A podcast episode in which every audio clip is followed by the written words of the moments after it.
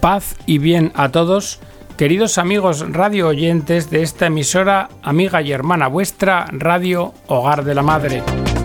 Bienvenidos a una nueva edición del programa El Galeón. En el programa de hoy continuamos con la miniserie de programas dedicadas a Clemens August von Galen, conocido como el León de Münster. En el programa anterior tratamos una síntesis de su primera homilía o predicación de las tres que se hicieron famosas enfrentándose al régimen nazi. Hoy vamos a abordar por el interés que tiene la segunda de estas homilías. Pero antes voy a traeros un extracto de dos cartas que le dirigió el Santo Padre Pío XII. La primera, fechada el 12 de junio de 1940, dice así: A nuestro venerable hermano Clemens August von Galen, obispo de Münster. Por parte nuestra, podemos asegurar que el bien del pueblo alemán y el destino de la Santa Iglesia en vuestra patria son objeto de nuestra cotidiana súplica a Dios. Hemos tomado conocimiento detallado de los anexos que ha adjuntado a su escrito y concedemos el mayor valor a la adquisición de un cuadro cada vez más preciso de las condiciones y desarrollo de la Iglesia católica en Alemania, aunque es menester esperar todavía el momento para una intervención adecuada y serena. Una de las principales tareas de los católicos consiste en llevar a cabo con serena firmeza su vida religiosa, intensificar la oración y acudir a los medios de la gracia, para de este modo crear en la familia y en la Iglesia una atmósfera católica. Con humilde confianza buscamos remitir a la divina providencia lo que en este momento no se encuentra ni en nuestra ni en vuestra fuerza cambiar u obtener. Suplicamos a Dios que el Señor allane pronto el camino para una paz tal que en lo que se refiere a Alemania no signifique solamente prosperidad y salud terrenas, sino también religiosas. Esta es nuestra cotidiana súplica al Señor. Y el Santo Padre Pío XII dirigió a von Galen otra carta el 16 de febrero de 1941, y en ella le decía las cartas que nos han llegado en los últimos meses del episcopado alemán dan la impresión, por desgracia, de que el año 1941 amenaza traer nuevas y duras pruebas en vuestra patria, también a la Iglesia católica. Tu informe, con anexos, del que hemos tomado conocimiento sufriendo con ustedes, pone en evidencia particular los peligros a los que se encuentra expuesta la juventud católica. Esa es la suya y también nuestra mayor preocupación. Tanto más grande cuanto más la descristianización de la juventud se lleva a cabo con una fuerza y violencia tal que contra ella a menudo el hogar doméstico y la iglesia, aun estando animados de las mejores intenciones, parecen casi inermes. Reconocemos con tanto mayor aplauso lo que habéis hecho a favor de la juventud para la custodia de la fe, a través de la enseñanza especial de la religión. Aunque os parezca poco, seguid haciendo lo que se encuentre al alcance de vuestras fuerzas, y sostened todo lo que os sea posible la vida religiosa en la familia. Compartimos también su juicio sobre el modo de proceder contra el patrimonio eclesiástico en Oldenburg, las interferencias unilaterales del Estado han dañado gravemente las condiciones económicas de la Iglesia en Austria, en la región de los Sudetes y también en Alsacia-Lorena. Además, carece de duda que en el caso de Oldenburg, el modo de proceder de los órganos del Estado viola claramente las obligaciones del concordato. El celo con el que usted, venerable hermano, mantiene viva en sus fieles la conciencia de la pertenencia a la Iglesia universal y el vínculo con el vicario de Cristo, nos hace bien, y nos hace bien por vuestro bien. Sería fatal si ganasen terreno esos intentos de encapsular a los católicos alemanes y alejarles del Papa. Diga a todos sus fieles que nos, en los imponentes acontecimientos de este momento, pensamos y trabajamos únicamente para aligerar las devastaciones de la guerra, sobre todo las espirituales, el alejamiento de Dios, el odio y la crueldad, y para allanar el camino de la paz, una paz que respete la ley de Dios y la libertad de su santa Iglesia, una paz que se pueda conciliar con el honor, con los derechos y las necesidades vitales de todos los pueblos. Y así finalizaba esta segunda carta que dirigía el Santo Padre al obispo Clemens August von Galen.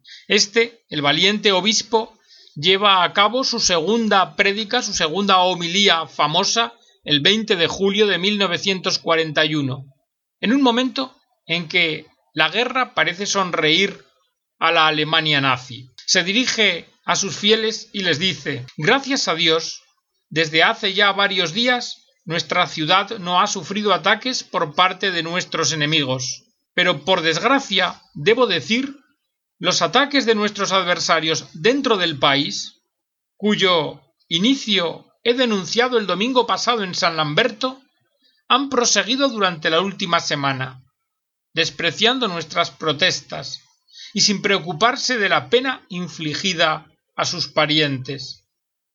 El domingo pasado públicamente me he lamentado y he calificado como injusticia que grita al cielo el hecho de que la Gestapo haya cerrado los conventos de Winkinge y de los jesuitas en Münster, que se hayan confiscado casas y bienes, y que sus inquilinos hayan sido dejados en la miseria y expulsados de sus ciudades.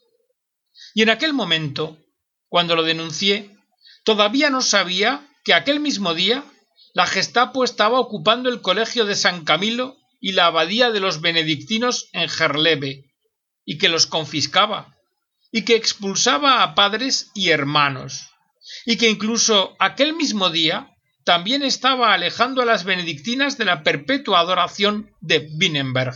Si la caridad cristiana no se hubiese ocupado de todas estas personas sin hogar, de esas mujeres y esos hombres, estos hubiesen quedado abandonados al hambre y a la intemperie. Hace unas pocas horas me ha llegado la triste noticia de que ayer, como final de la segunda noche de terror en Münster, también la Casa Provincial Alemana de los Misioneros del Sagrado Corazón de Jesús, el gran convento para las misiones de Hiltrup, había sido ocupado, confiscado y expropiado. Los padres y hermanos que hasta ayer lo habitaban han sido expulsados de Westfalia y de la provincia renana. A esto añado que algunos misioneros actualmente se encuentran bajo las armas, directamente combatiendo al enemigo, y luchan por la patria con las armas en la mano. Incluso en parte algunos de ellos han sido condecorados con la Cruz de Hierro, con la Sturmazeichen y con otras condecoraciones. Pero mientras a estos fieles soldados en su patria se les está quitando sin miramiento alguno y sin motivo jurídico el domicilio, y se está destruyendo también su casa, el convento. Y entonces me pregunto, ¿cómo terminará esto? Ningún periódico ha relatado hasta ahora las fáciles victorias que la Gestapo ha conseguido en estos días sobre religiosos indefensos y sobre mujeres desprotegidas.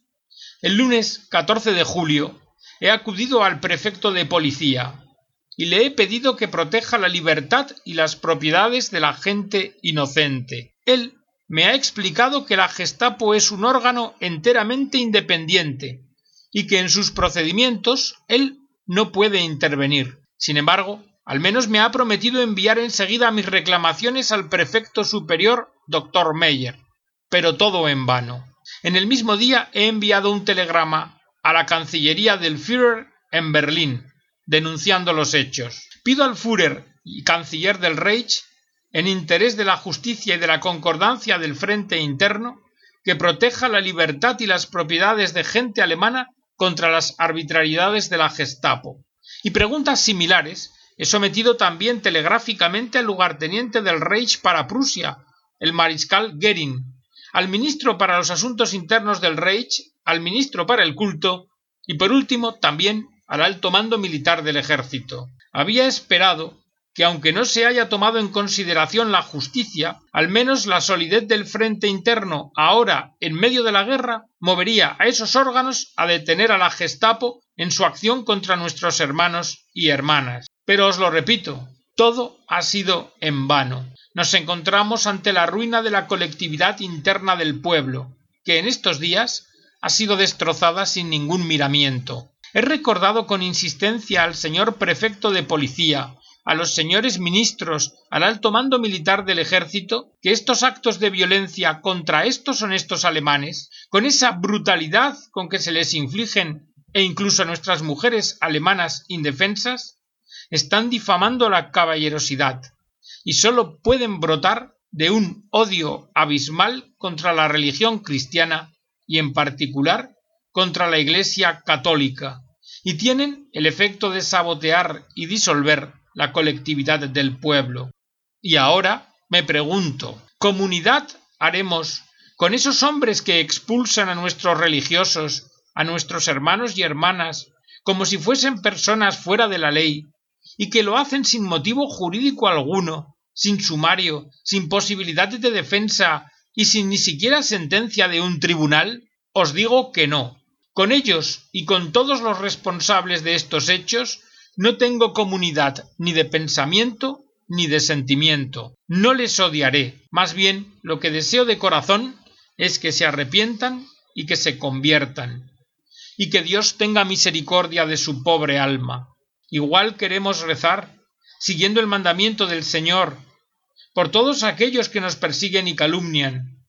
Pero mientras que no cambien, mientras que sigan robando a los inocentes, expulsándoles de su país, metiéndolos en la cárcel, hasta ese momento, hasta el momento en que cesen en todo esto, rechazo tener comunidad con ellos.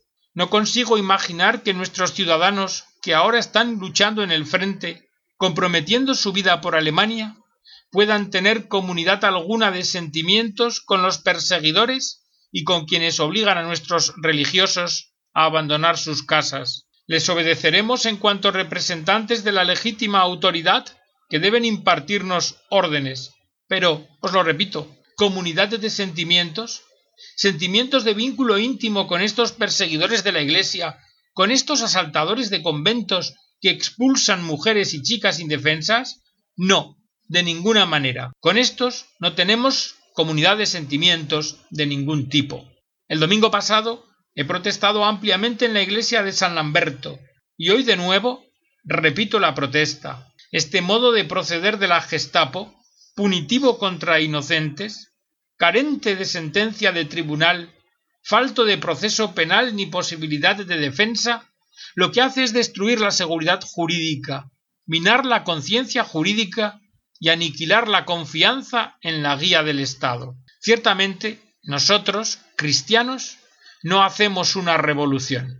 Lo que haremos, de nuevo, es cumplir con nuestro deber fielmente, por obediencia a Dios, por amor a nuestro pueblo y a nuestra patria. Nuestros soldados combatirán y morirán por Alemania, pero no por esos hombres que, debido a su cruel modo de proceder, hieren nuestros corazones y traen a la ignominia al nombre alemán ante Dios y ante los hombres. Nosotros seguimos combatiendo contra el enemigo externo, contra el enemigo interno, que nos atormenta y golpea, y si no podemos combatir por las armas, entonces solo nos queda un medio de lucha, una resistencia fuerte, tenaz y dura, hacernos duros, resistir. Vemos y probamos qué hay detrás de estas nuevas enseñanzas que se nos imponen desde hace algunos años, por cuyo amor la religión es expulsada de los colegios, han suprimido nuestras asociaciones y ahora se quieren destruir los hospicios infantiles católicos. Hay un odio abismal contra el catolicismo al que se pretende destruir. Nosotros, a lo nuestro, hacernos duros, resistir. En este momento nosotros no somos martillo, sino yunque. Preguntad al herrero, y él os lo dirá. Lo que se golpea sobre el yunque no coge su forma sólo del martillo, sino que también la toma del yunque. El yunque no puede y ni siquiera tiene necesidad de golpear, basta con que resista, con que sea duro. Cuando es suficientemente firme, sólido, duro, entonces normalmente resiste más que el martillo. Por mucho que el martillo golpee duro, el yunque está allí, con una calma solidez, y servirá todavía por mucho tiempo para dar forma a aquello que deba ser forjado de nuevo. Estos son los encarcelados injustamente, los expulsados ilegítimamente y los exiliados.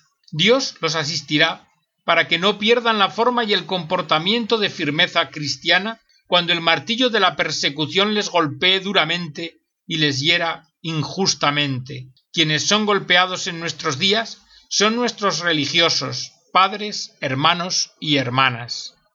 Me ha edificado y entusiasmado el comportamiento valiente de esos hombres honestos, de esas mujeres débiles indefensas que han sido expulsados brutalmente y sin miramientos de monasterios, capillas, y que ahora con la cabeza bien alta, conscientes de su inocencia, se encaminan hacia un exilio injusto, confiando en aquel que da de comer a los pájaros del cielo y viste a los lirios del campo. Es más, van alegremente hacia esa alegría que el Salvador recomienda a sus discípulos. Seréis felices cuando los hombres os odien, os expulsen y os insulten. Alegraos y exultad, porque vuestra recompensa será grande en el cielo. En verdad, estos hombres y estas mujeres son obras preciosas del arte divino de batir el hierro. Quien en este tiempo es batido entre martillo y yunque es la juventud, la que está en crecimiento, que todavía no está madura, que es maleable y tierna. No la podemos sustraer a los golpes del martillo del paganismo, de la hostilidad al cristianismo, de las falsas enseñanzas y costumbres, porque ¿qué es lo que se les enseña e impone en las asociaciones juveniles a las que, como se dice, se han adherido espontáneamente con el consentimiento de sus padres, que aprenden hoy los niños en los colegios sin tener en cuenta la voluntad de los padres que leen en los nuevos libros. Haceos mostrar, padres cristianos, y os quedaréis aterrados al ver con qué descuido de la verdad histórica se intenta inculcar en los niños inexpertos la desconfianza hacia el cristianismo y hacia la Iglesia, y cómo se busca llenarles de odio contra la fe cristiana. En las escuelas estatales, en las del partido, en los nuevos institutos de formación, se ha excluido cualquier influencia cristiana, es más, cualquier actividad religiosa. ¿Y qué ha sucedido con los niños? ¿Tendrán clases de religión? Padres cristianos, debéis ocuparos de todo esto, porque de otro modo estáis descuidando vuestros deberes sagrados, porque de otro modo no podréis estar de pie ante vuestra propia conciencia, ni tampoco ante aquel que os ha confiado a los niños para que los guiéis al cielo. Mirad, somos el yunque, no el martillo. No podéis sustraer vuestros hijos a los golpes de martillo de la hostilidad a la fe y a la Iglesia, pero también el yunque participa en la forma. Haced que vuestra casa paterna, vuestro amor y fidelidad de padres, vuestra vida cristiana, que todo sea ejemplar, que sea un yunque fuerte, resistente, sólido, inquebrantable, que acoja la vehemencia de los golpes enemigos, siempre con la santa voluntad de no dejarse desviar del camino hacia Dios. Quien en estos tiempos es golpeado somos, casi sin excepción, cada uno de nosotros. ¿Cuántos dependen de las pensiones, de rentas estatales, de asignaciones familiares o de otras cosas que facilita el Estado? Y me pregunto, ¿quién es hoy todavía independiente y dueño de sí mismo en sus propiedades y negocios, porque se está produciendo una dependencia de muchas personas y de muchos órganos que no solamente limitan la libertad de comercio, sino que además ocasionan un grave peligro y tentaciones a la libre independencia de sentimientos, especialmente cuando estas personas y órganos tienen una ideología hostil al cristianismo y buscan imponerla a las personas que de ellos dependen y en una dependencia de este tipo se encuentran todos los empleados del Estado.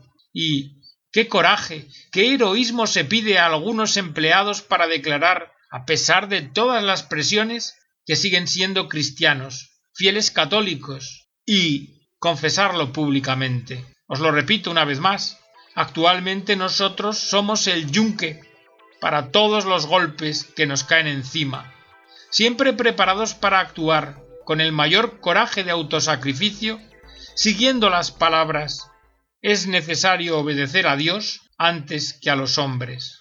Dios habla a cada uno de nosotros por medio de la conciencia formada en la fe. Debéis obedecer siempre, sin fallar nunca, a la voz de la conciencia. Tomad como modelo a aquel ministro prusiano de justicia de los viejos tiempos, a quien un día su rey Federico el Grande le ordenó cambiar y modificar una sentencia legítima de un tribunal. Entonces aquel caballero, el señor von Munchausen, dio a su rey esta respuesta Mi cabeza está a disposición de vuestra majestad, pero no mi conciencia. Estoy preparado para dar mi vida por mi rey. Es más, le obedezco incluso aceptando la muerte de la mano del verdugo. Pero mi vida es del rey, mas no mi conciencia.